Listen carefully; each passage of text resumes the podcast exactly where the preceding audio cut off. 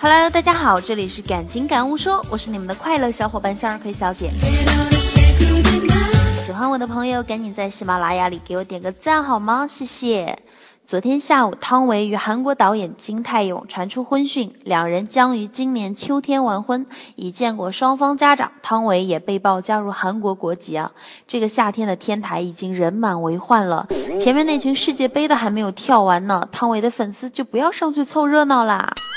这个事又一次证明了女演员都是导演的，不信你看啊，秦岚是导演陆川的，李湘是导演王岳伦的，徐帆嫁给了冯小刚，蒋雯丽嫁给了顾长卫，陈凯歌娶了陈红，吴君如和陈可辛是一对儿，陶虹也配给了导演徐峥。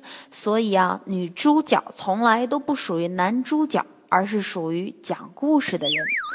我突然联想到，习大大今天访问韩国，难道这次的国礼是汤唯吗？网友神吐槽一号小白说啊，亏了亏了，咱们刚娶了蔡琳就赔了汤唯，非得把宋慧乔整回来才够本呢。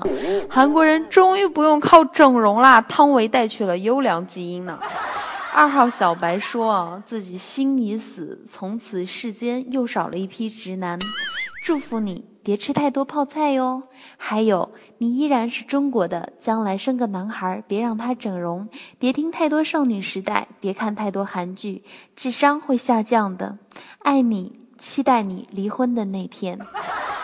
三号小白说啊，伟伟嫁给了美国人，巩俐嫁给了新加坡人，莫文蔚嫁给了德国人，梁咏琪嫁给了西班牙人，现在汤唯也要嫁给韩国人了。你们都要好好珍惜章子怡，只有她还死心塌地的爱着中国男人。四号小白说，张根硕跟汤唯长得一样一样的，你们韩国有两个张根硕，有意思吗？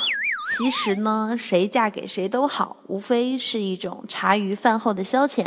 娱乐圈的是是非非、真真假假，他就那么一说，你也就那么一听，爱咋地咋地。咱老百姓还得好好过自己的日子，是不？好了，感谢各位的收听，向日葵小姐祝大家今晚愉快。